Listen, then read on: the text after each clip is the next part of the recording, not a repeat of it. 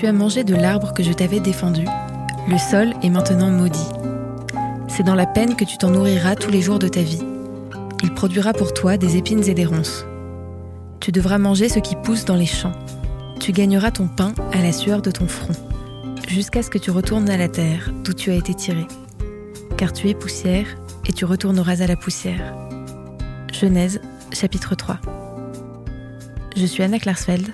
Je suis Anna Gourdikian et vous écoutez Ténois le podcast, un podcast qui réfléchit à des questions actuelles à l'aide d'une sagesse millénaire.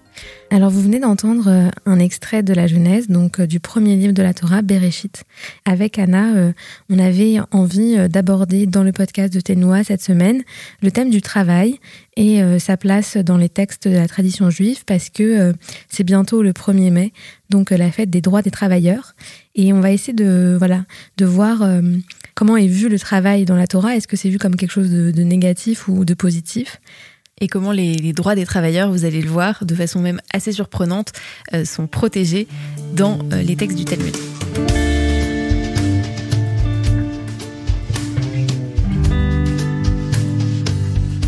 Alors là, avec ce premier extrait, on a plutôt l'impression que le travail, c'est quelque chose de très difficile, que euh, pour pouvoir manger, se nourrir, il va falloir travailler très dur, il va falloir suer. Et euh, d'ailleurs, euh, le travail ici est un peu vu comme une punition faite euh, à Adam et Chava, donc à Adam et Ève, à l'humanité en fait, suite à leur péché de ne pas avoir respecté la consigne de Dieu, qui était de ne pas toucher aux fruits de l'arbre défendu dans, dans le jardin d'Éden. Donc ça, c'est une première vision, un peu de loin, si, si on essayait de voir comment de loin le travail était considéré par les textes de la Torah, on verrait, voilà, on pourrait se dire ça. Et on va le voir, euh, en fait, c'est pas tout à fait comme ça que les, que les textes considèrent le travail. Oui, ça, c'est en fait un peu la seule chose que les gens retiennent souvent de la Bible par rapport au travail, que c'est vu comme une punition. Mais en fait, c'est plus compliqué que ça. En fait, si on y pense, le travail, il apparaît dans la Torah avant l'épisode de la punition d'Adam et Ève pour avoir mangé le fruit de la connaissance du bien et du mal. En fait, la première fois qu'il est fait mention de travail, de la avoda dans la Torah, c'est au moment de la création euh, de l'homme, du premier homme, donc Adam, et euh, au moment où on nous dit que l'Éternel prit l'homme et l'établit dans le jardin d'Éden pour travailler le sol, donc la avod, et le garder l'ishmor.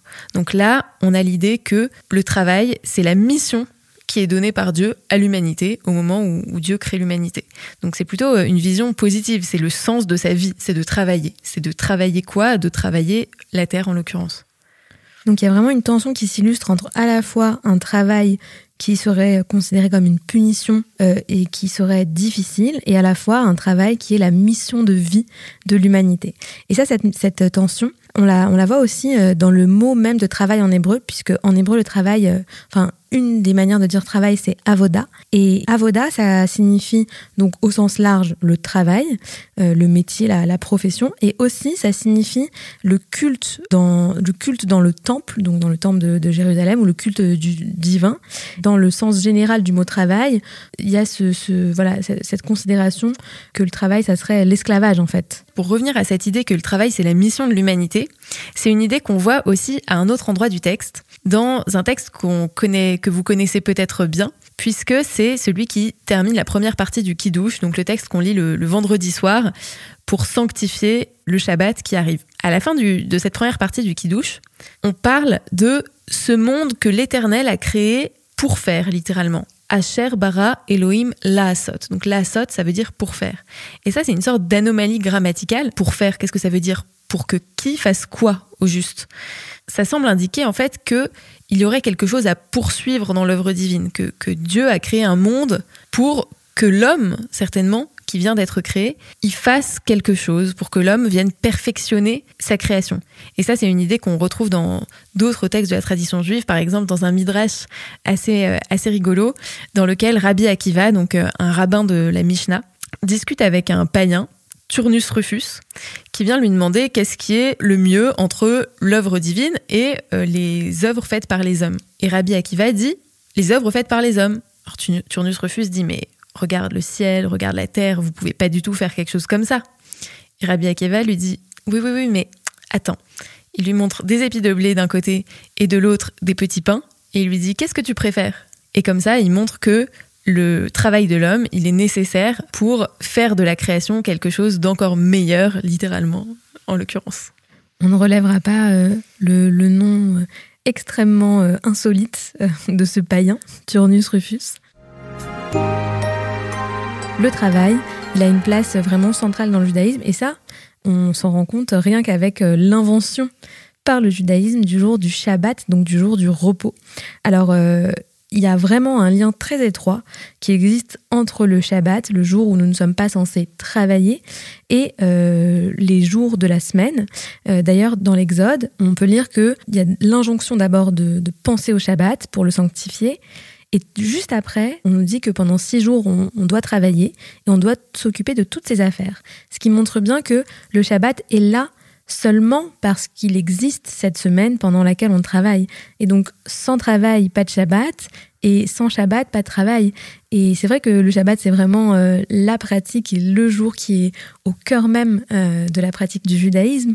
Et on n'a pas juste besoin du Shabbat parce que on doit se reposer de toute la fatigue accumulée dans le travail pendant la semaine, mais c'est aussi pour bien travailler, euh, il faut aussi avoir ce Shabbat pour retrouver le sens de ce qu'on fait et réfléchir vraiment à cette mission de perfectionner l'œuvre divine qui est le sens finalement de notre travail. Et donc il y a cette idée que le Shabbat, en plus du repos euh, physique qu'il nous, nous apporte, c'est aussi un moment de ressourcement euh, spirituel et un moment où on va trouver la force en fait de d'effectuer le travail pendant les six jours qui vont suivre parce que on va repenser à l'objectif de tout ça. Mais alors le travail, il n'est pas seulement vu d'une façon positive parce qu'il nous permet d'achever ou de perfectionner l'œuvre divine, il est aussi vu de façon plus prosaïque par les rabbins du Talmud comme euh, quelque chose de totalement nécessaire, tout simplement pour gagner sa vie. Et ça, c'est quelque chose qu'on trouve notamment euh, dans les Pirkei Avot, donc euh, l'éthique des pères, qui est un traité de la Mishnah, donc de la loi orale, dédié à des, questions éthiques. Et il est beaucoup question dans ce, dans ce traité d'éthique de la notion de travail. Et il y a vraiment l'idée que le travail, il va permettre une vie digne et qu'à ce titre, il faut l'aimer. On nous dit carrément, donc dans les, dans les Pirkei Avot, dans le premier chapitre, on nous dit aime le travail. Et Rabbeinu Yonah, qui est un commentateur espagnol du XIIIe siècle, explique cette injonction à aimer le travail par le fait que pour atteindre le repos, il nous faut d'abord faire un effort. Et d'ailleurs, ça renvoie un peu à ce qu'on vient de dire par rapport au Shabbat, qui n'a de sens que s'il y a eu six jours de travail avant. Il y a l'idée que on, peut vraiment se reposer que si on a travaillé avant, parce que sinon, on n'a pas les moyens en fait de, son repos. On est, on est toujours en, stress de, en stress financier en fait. Donc, toujours dans les Pirkei Avot, Rabban Gamliel invite à concilier l'étude de la Torah avec l'exercice d'un métier. Et pourquoi est-ce qu'il invite à la fois à, être, à travailler et à étudier? Parce qu'il explique que si on ne travaille pas, alors on sera tenté euh, de fauter. Et euh, Rabbeinu toujours euh, le même commentateur, évoque la théorie un peu euh, de la pente glissante qui va qui dit que en fait quand on quand on travaille pas eh bien ça mène à la pauvreté. Et la pauvreté elle va nous mener euh, à voler puis ensuite elle va nous mener à mettre notre argent en jeu et à toutes sortes de péchés en fait. Il, en il en cite plusieurs. Et c'est pour ça que c'est essentiel euh, d'avoir un métier pour pouvoir gagner sa vie, subvenir à ses besoins. Et lorsqu'on subvient à ses besoins, qu'on se sent à l'aise dans sa vie euh, et que euh, on a suffisamment d'argent pour euh, pouvoir étudier aussi par ailleurs, alors on est beaucoup moins tenté de commettre de, graves péchés. Et c'est aussi une idée qu'il y a enfin dans, un troisième passage des Pires Avot, dans, dans le chapitre 3, où on nous dit sans farine, pas de Torah et sans Torah, pas de farine. Sous-entendu, si on veut pouvoir étudier la Torah, ce qui est censé être l'occupation euh, la plus sainte, euh, il faut d'abord bah, avoir de quoi manger tout simplement. Alors on vient de montrer que le travail était plutôt bien vu par les sages, mais attention, euh, quand même, il doit répondre à, un nombre de règles pour pouvoir protéger les travailleurs. Oui, tout à fait. On voit euh, en étudiant un petit peu le Talmud et notamment le traité euh, Bava qui est un, traité qui globalement parle de droit civil, mais en l'occurrence notamment du droit du travail, on voit que les sages ont le souci permanent d'éviter que le travail qui est bien vu ne glisse vers l'exploitation de l'homme par l'homme, ce qui serait évidemment euh, très mal vu. Donc il y a plusieurs droits des travailleurs qui sont protégés dans le Talmud, qui apparaît un peu à l'avant-garde même du, droit des travailleurs par rapport à des droits qu'on a acquis dans le monde occidental euh, de façon finalement assez tardive. Et le premier qu'on peut citer, c'est le droit à être payé sans délai. Donc ça, c'est un droit que les sages déduisent d'un passage du Deutéronome dans lequel euh, il est écrit ne cause point de tort aux journaliers pauvres et nécessiteux, que ce soit un de tes frères ou un des étrangers qui sont dans ton pays. Pas de discrimination, on voit. Le jour même, tu lui remettras son salaire avant que le soleil se couche, car il est pauvre et il attend son salaire avec anxiété. Crains qu'il n'implore contre toi le Seigneur et que, tu ne sois trouvé coupable. Donc euh, de ce passage, qui est déjà en lui-même d'ailleurs euh, assez, assez clair, le Talmud déduit qu'un employeur doit impérativement payer son dû au salarié le jour même de la fin de son contrat. Et en s'appuyant sur un autre passage des Proverbes, euh, l'Agmara, donc le Talmud indique que celui qui retient le salaire de son employé, c'est comme s'il le privait de sa vie. Donc c'est quand même quelque chose de très fort. Et c'est vrai qu'en lisant ces passages, on comprend en fait ce qu'ils veulent dire parce que c'est vrai que quand on reçoit son salaire euh, beaucoup plus tard ou trop tard et qu'on l'attend vraiment avec impatience parce qu'on a des impératifs, on doit payer son loyer, on doit euh, faire les courses, manger, c'est extrêmement embêtant. On n'ose pas forcément demander euh, à être payé plus rapidement, mais ça met toujours les gens dans une situation très délicate parce qu'en fait ça entraîne un tas de conséquences qui aussi mettent en péril d'autres personnes que nous. Oui, c'est vrai. Et d'ailleurs, euh, il y a beaucoup d'employeurs qui, encore aujourd'hui, euh, feraient bien de s'inspirer un petit peu de ce qui est recommandé dans le Talmud. Tout à fait. Alors, il y a un autre droit essentiel dont il est question euh, dans le Talmud, c'est le droit d'une compensation financière lorsque l'on n'emploie pas la personne qu'on avait promis d'employer. Donc, c'est un peu le droit au chômage quelque part.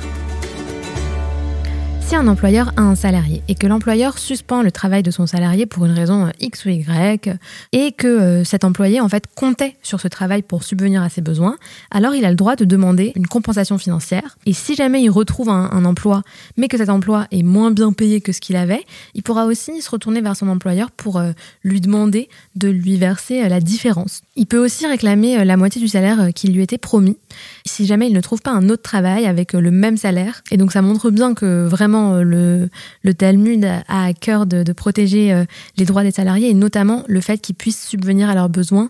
Éthiquement, c'est très important parce que ça fait partie de, la dignité de l'homme de pouvoir euh, se nourrir, nourrir sa famille. Et ça, c'est vraiment très important pour les sages. Dans ce même registre, les, les sages disent que si jamais bah, le fait de plus avoir de travail, ça met en péril sa santé et qu'à cause de ça, il peut plus du tout travailler, alors euh, il pourra même demander la totalité de son salaire. Et encore une fois, les sages mettent au cœur euh, de leur raisonnement la dignité humaine et le fait de pouvoir euh, subvenir à ses besoins en toutes circonstances et la responsabilité de l'employeur euh, envers l'employé pour euh, maintenir cette dignité. Une troisième chose que prévoit le Talmud en matière de protection des droits des travailleurs, c'est l'interdiction du licenciement sans motif valable. Donc on nous raconte dans le Talmud, toujours dans ce traité euh, Baba Metzia, qu'un employeur, pour pouvoir licencier un salarié qui aurait commis une faute, il peut le faire, mais pas n'importe comment, pas comme ça, en claquant des doigts du jour au lendemain. On nous dit que l'employé, pour pouvoir euh, être viré par son employeur, doit avoir commis des actes volontairement malfaisants à au moins trois occasions distinctes. Et on nous dit aussi, sauf pour quelques métiers euh, particuliers, que l'employeur doit l'avoir averti avant de pouvoir euh, le mettre dehors. Il peut pas comme ça à la première faute, dans un excès de colère, dire à son employé de, de partir, de rentrer chez lui. Il faut vraiment qu'il l'ait prévenu plusieurs fois. C'est quelque chose qui est pas à prendre à la légère. Mais ces droits, ils viennent pas sans devoir. Donc les employés sont protégés certes, mais ils ont aussi des devoirs vis-à-vis de leurs employeurs. Alors selon le Rambam, Maïmonide, euh, les travailleurs ne doivent pas perdre de temps pendant qu'ils travaillent. Ils ne doivent pas euh, flâner ou alors euh, rêvasser lors de leur temps de travail. ils doivent vraiment, sur leur temps de travail, donner tout leur temps à leur employeur. Et là, on imagine bien une situation dans laquelle pendant qu'on est au bureau, euh, on regarde euh, les dernières choses qu'on a envie d'acheter, euh, on est sur Skyscanner, on est sur Facebook, sur les réseaux sociaux. Alors voilà, si le Rambam avait été un décisionnaire moderne, certainement qu'il aurait condamné ce genre d'attitude. On dit ça, c'est évidemment pas pour vous shamer ou, quoi que ce soit, on est les premières à, à faire ça de temps en temps. Et alors, on a dans un, dans un traité, on va dire, euh, additionnel au traité Bava Metia, ce qu'on appelle la Tosefta, une mesure qui va euh, peut-être encore plus loin, qui dit qu'on a l'obligation de ne pas se fatiguer pour vraiment avoir euh, beaucoup d'énergie à consacrer à son travail.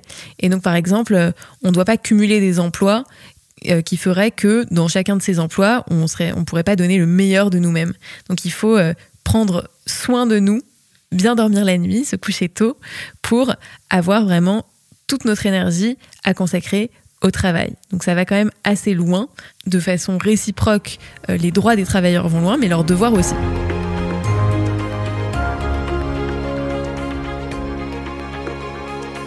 Donc on a vu quand même qu'il y avait toute une éthique du travail dans les textes juifs. Et, ça, c'est assez intéressant. Donc euh, pour voir euh, si tu as bien retenu, Anna, et si moi aussi j'ai bien retenu, tout ce qu'on a raconté depuis le début. On va faire un petit quiz. Donc c'est l'heure tant attendue du quiz. Alors, la première question, Anna, est pour toi. Quel aliment devons-nous gagner à la sueur de notre front, Anna? Réponse A, le morito. Réponse B, le falafel. Réponse C, le pain. Hmm. Question très difficile, mais je pense que je vais dire la réponse C, le pain. Bravo Merci Adam et Eve. Une question pour toi maintenant, Anna. Quels sont les différents sens du mot hébreu avoda? Alors, euh, avoda, ça désigne à la fois le travail dans son sens général. Euh, c'est aussi un mot qui désigne l'esclavage, puisque Eved, c'est un esclave. Et c'est aussi le, culte dans le temple.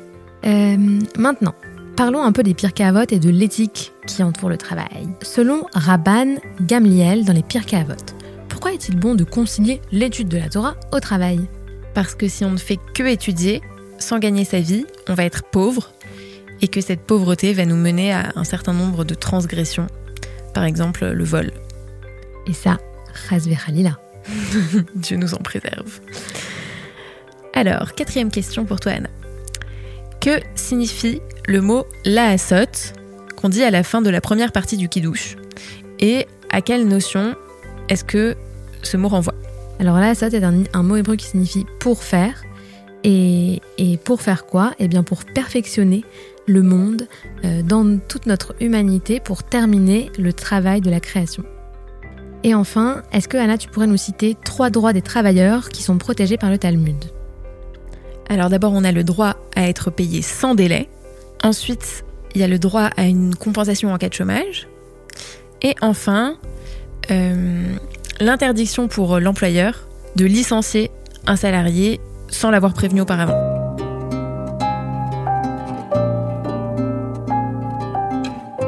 On espère que ce podcast euh, à la veille de la fête du droit des travailleurs vous aura intéressé et plu. N'hésitez pas à nous en dire plus et à nous écrire sur l'Instagram de Tenoa ou sur notre Instagram Torah with Anna. C'était Tenoa le podcast et on vous dit à dans deux semaines.